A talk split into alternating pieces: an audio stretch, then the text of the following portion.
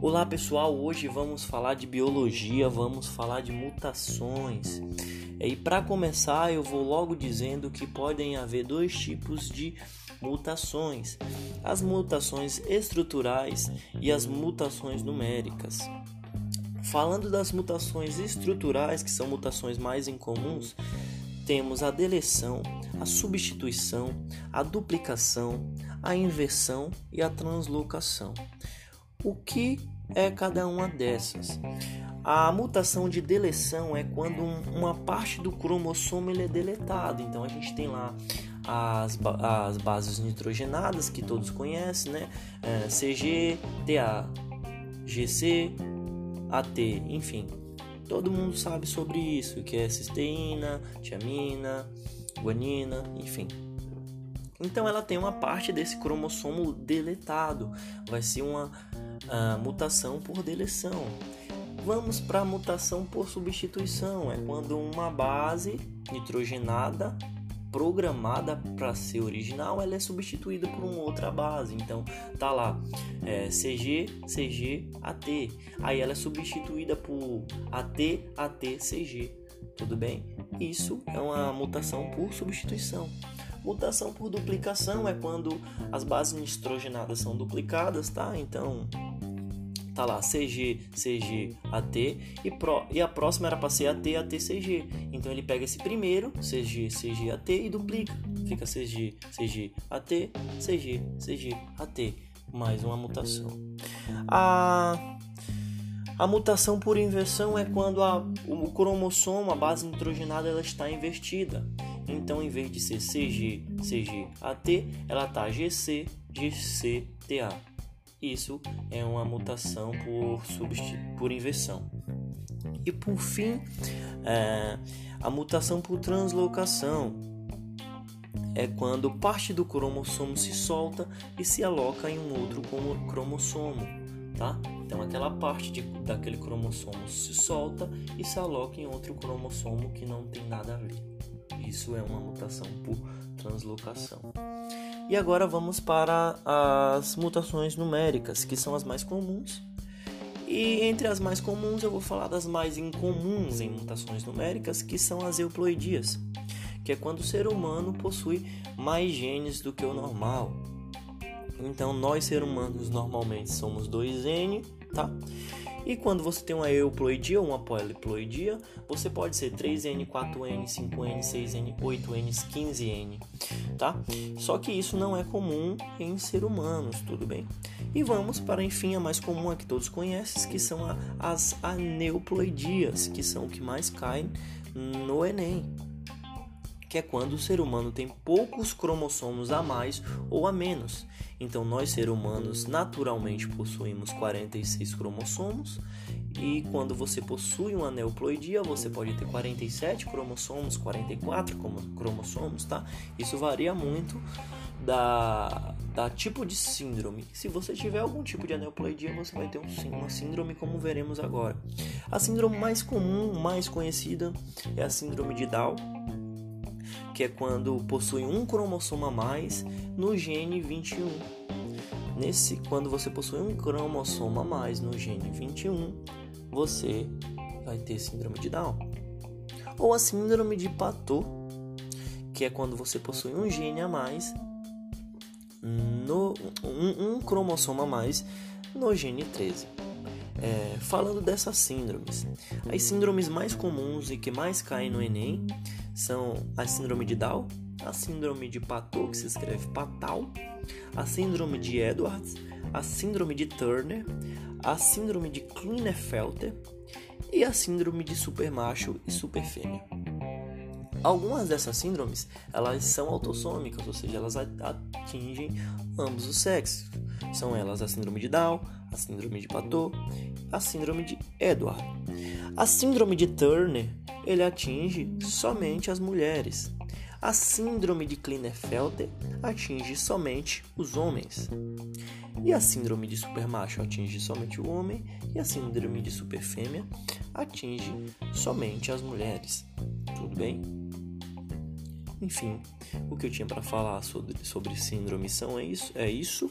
O que eu posso indicar é que vocês pesquisem sobre essas síndromes, porque o Enem costuma colocar é, quais são os as, as formas físicas. Então, se a pessoa possui demência, se tem a testa um pouco mais protuberante, o pescoço em forma de como se fosse um, pescoço de peixe é, esticado para os lados, como é na síndrome de Turner, e, e eles costumam cobrar esses, essas diferenças físicas e mentais e perguntar qual é a síndrome. Então essa é a minha dica.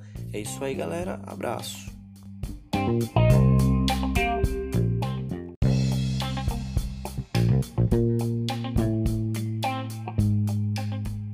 Ciclo natural do nitrogênio. O nitrogênio ele é predominante na atmosfera e ele é conhecido pela sigla N2 na química.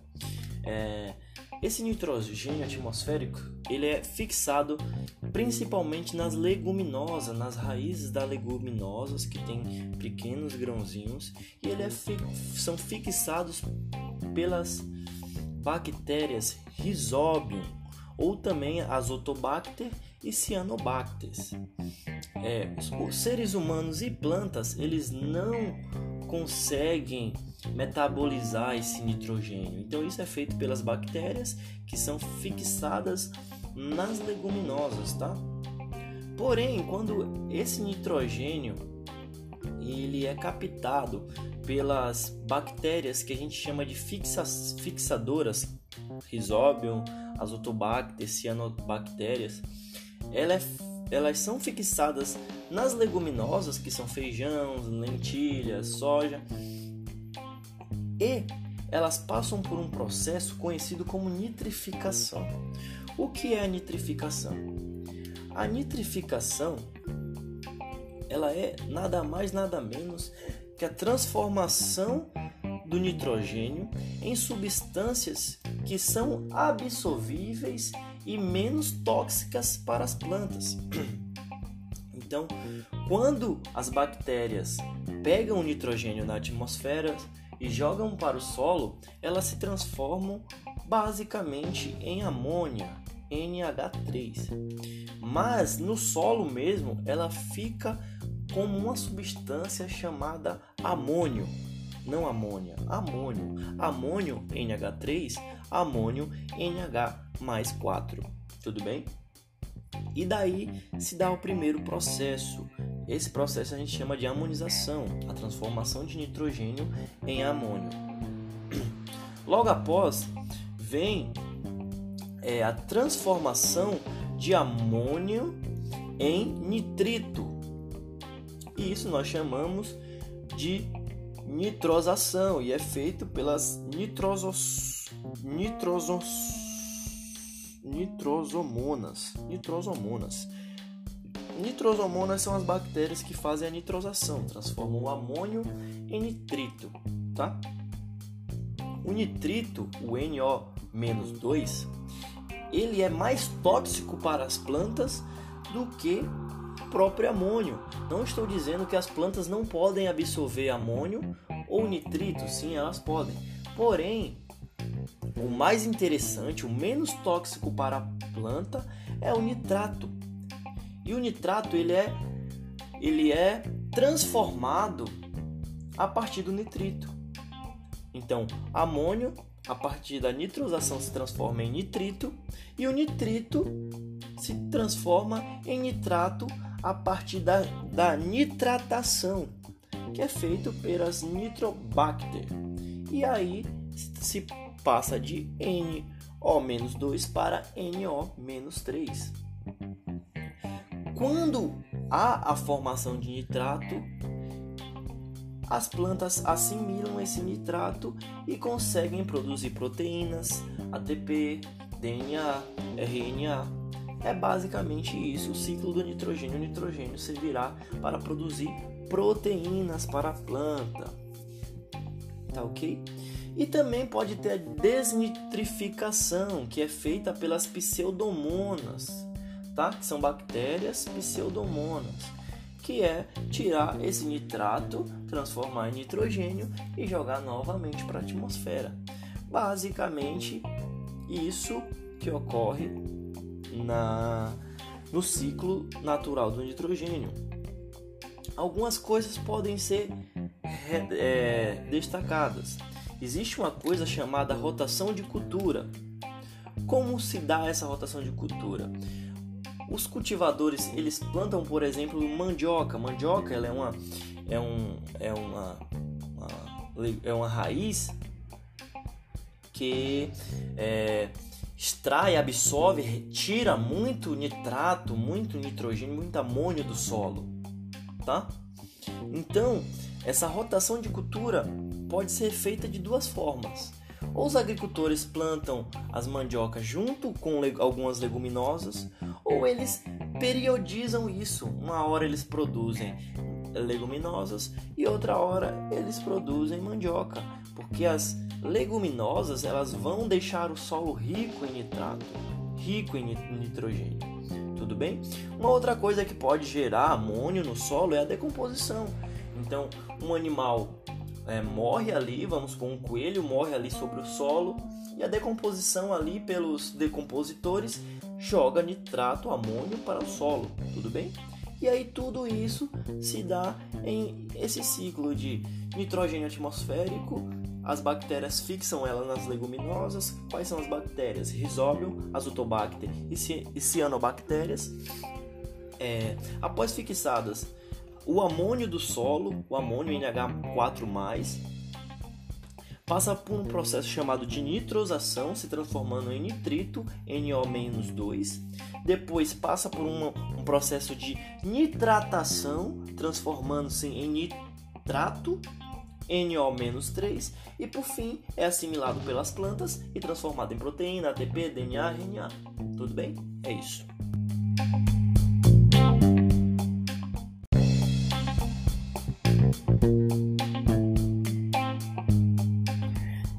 Fala galera, tudo bem? Hoje iremos falar de cadeia e teia alimentar, mais uma vez biologia. E para falar de cadeia e teia alimentar, é comum ouvir ou estar acompanhado no tema a frase fator abiótico, fatores abióticos. O que são fatores abióticos? São todas as influências que os seres vivos, vivos possam receber de um ecossistema tá? Então pode ser fatores físicos, fatores químicos, fatores físico-químicos, tá? Do meio ambiente, como luz, radiação, é, temperatura, vento, água, enfim. É isso. E para começar, vamos falar de níveis tróficos. Toda vez que você ouvir a palavra trófico, estamos nos referindo à alimentação. Então pode ser autotrófo, é, heterotrófo, e a gente vai explicar mais durante a aula tá? É... Para falar de níveis tróficos, vamos começar pelo primeiro nível trófico, aquele que é a base da pirâmide alimentar, né? Que são é, os produtores, eles são autotrófo. Por que autotrófo? Eles produzem o seu próprio alimento. E como que eles produzem o seu próprio alimento? A partir de fotossíntese e ou quimiossíntese, tá? Quem são os produtores? Bactérias, cianobactérias, árqueas, algas, plantas, entre outros, tá? E o que que eles fazem? Como ocorre isso? Eles transformam substâncias inorgânicas como CO2, H2O em substância orgânica, em glicose, em carboidrato, em proteína, em lipídio, em C6H12O6, glicose, tá? Em uma substância orgânica.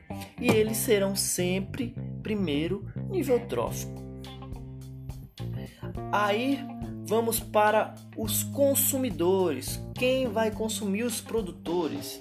Eles geralmente, olha, ouçam bem, geralmente são heterotróficos. O que é heterotróficos?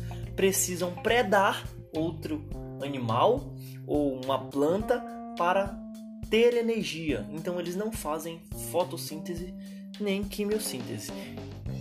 Mas abrindo uma aspa, existem alguns seres que são heterótrofos e autotrófos, os chamados mixotrofos. Então, quando você tem um ser que ele tanto produz o seu alimento quanto preda outro, outros seres, ele é chamado de mixotrofos. Existem algumas algas que fazem isso, tá? E então vamos reforçar alguns nomes que caem muito no Enem, que são, por exemplo, algumas classes, os onívoros. Muita gente acha que onívoro é o animal que come ovo e na verdade não é. Onívoros são animais que são que comem carnes e também comem vegetais, tá bom? Os piscívoros, piscívoros são animais que especificamente comem peixes. Ah, mas peixe não é carne? Sim, mas é uma classe que só come peixe, então são os piscíforos. E os coprófagos que comem fezes, tá? E é comum ter um inseto que come fezes, por exemplo, tá? E por fim, falaremos dos decompositores. Os decompositores, eles fazem a reciclagem da matéria.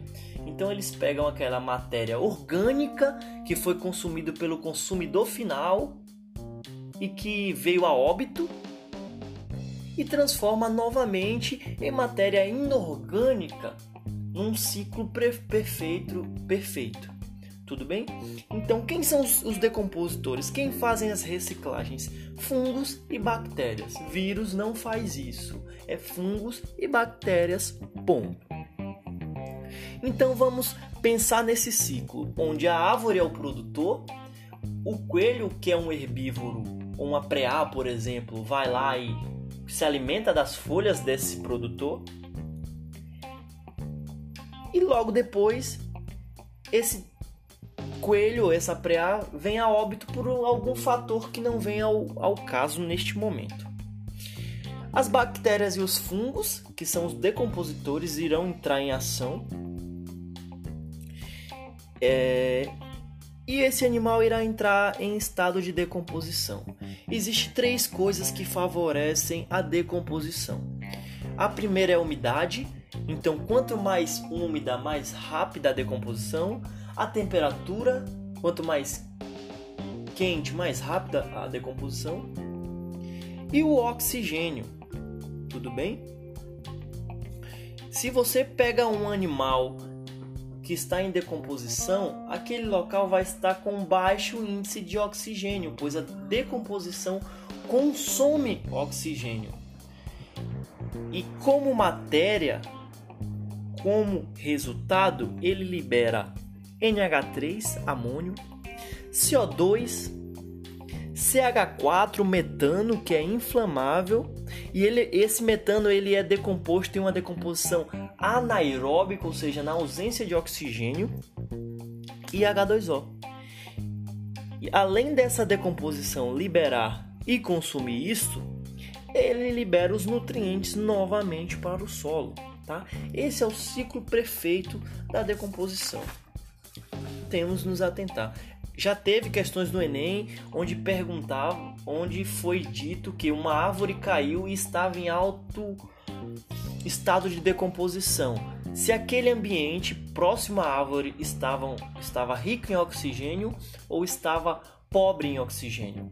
Sabemos agora, a partir de agora, que aquele local estava pobre em oxigênio, pois a árvore em alto estado de decomposição estava consumindo oxigênio, tudo bem? 2. Vamos falar agora de cadeia alimentar terrestre, pessoal. Eu vou falar da cadeia alimentar terrestre e a cadeia alimentar aquática. Então pensamos numa árvore produtor, um coelho consumidor primário, ou seja, o primeiro a consumir do produtor, e o consumidor secundário, um gavião, por exemplo, uma águia, tá? Um pássaro é, de grande porte. É, então teremos o produtor árvore, consumidor primário, coelho, consumidor secundário, gaviões, o gavião. Mas pensando em nível trófico, o produtor é o primeiro nível trófico, o consumidor primário, o coelho, é o segundo nível trófico e o gavião, consumidor secundário, é o terceiro nível trófico. Não vamos confundir nível trófico com é, cadeia alimentar, tá, pessoal? Não podemos confundir consumidor primário com é, primeiro nível trófico. O primeiro nível trófico sempre vai ser o produtor, tudo bem? Pensando agora numa cadeia alimentar aquática, onde nós temos ali os fitoplânctons, que será o produtor. Para quem não sabe, plâncton é aquilo que plana na água, tá plana na água. Então a gente tem aqui como exemplo o fitoplâncton, é, sendo o produtor, o zooplâncton, que normalmente são crustáceos, sendo o consumidor primário, e o peixe, que vai consumir esse zooplâncton, sendo o consumidor secundário.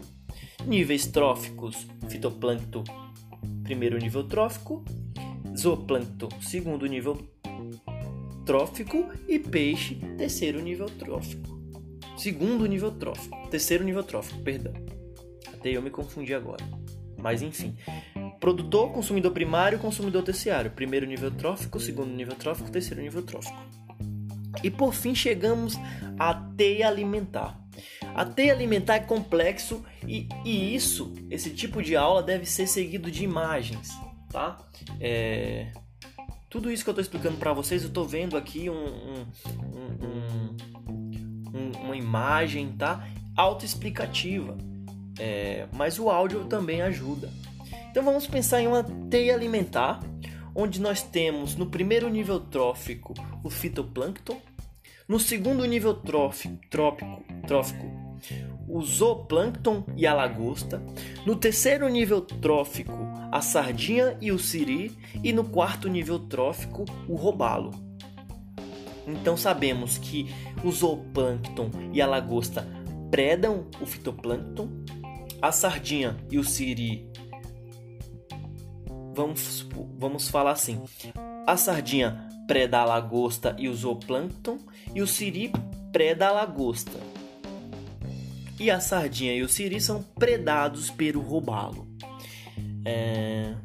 Gente, quantas cadeias alimentar, alimentares tem nessa imagem? Tentem ouvir o que eu falei, desenhar esses animais, esses seres e tente identificar quantas cadeias alimentares possuem nessa teia alimentar. Então vamos lá. O fitoplâncton é predado pelo zooplâncton, que é predado pela sardinha que é predado pelo robalo, uma cadeia alimentar. O fitoplâncton é predado pela lagosta, que é predado pelo siri, que é predado pelo robalo, segunda, segunda cadeia alimentar. O fitoplâncton é predado pela lagosta, que é predado pela sardinha, que é predado pelo robalo, terceira cadeia alimentar. Então são três cadeias alimentares. Agora, pessoal, vamos é, entender por que é, você não deve mexer numa cadeia, numa teia alimentar. Vamos supor que nesse ecossistema é, a gente é, seja inserido um predador da sardinha, um animal é, que não é desse habitat, mas ele é inserido de alguma forma e ele começa a predar a sardinha. Predando a sardinha, a,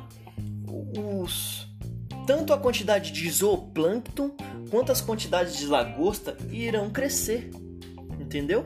Porque não tem a sardinha como predador. Ah, mas a lagosta ainda tem um siri, beleza, então vamos desconsiderar a lagosta. E quem vai predar o zooplâncton? Então ninguém preda o zooplâncton. Consequentemente, esse nível de zooplânctons irá crescer e o nível de fitoplânctons tende a, a reduzir. E pensando mais a fundo, o nível de robalo tendem também a reduzir. Por quê? Porque em uma teia onde ele tinha tanto siri quanto sardinha para predar, ele já não tem, ele está competindo com outra espécie. Então só sobra o siri, tá? E consequentemente, depois de um tempo, esse Siri também vai começar a ser reduzido. E consequentemente, a quantidade de robalo também será reduzida. Então você vê que toda a teia ela é afetada por um único ser que deixou de existir ou que está sendo competitivo com outro. Tá bom? Galera, essa foi a aula sobre cadeia e teia alimentar. É uma aula que é, é necessário realmente imagens para você ter uma ideia melhor. Eu, eu, sugiro que vocês baixem imagens, procurem imagens ou até desenho que eu falei aqui para você já entender. Você vai conseguir entender, vai conseguir raciocinar e memorizar é, essas teias e como e como acontece. Lembrando, galera, que se vocês verem imagens onde, por exemplo, a árvore tem uma seta apontando para o coelho e um coelho e uma seta do coelho apontando para águia Gente, a seta está sempre apontada para quem come. É muito simples com desenho, mas se colocar, por exemplo, letras, a letra A está com a seta apontando para a letra B. Gente, não é o A que come o B, é o B que come o A, tá? Então vale a pena ficar ligado nisso. Muito obrigado e é nóis.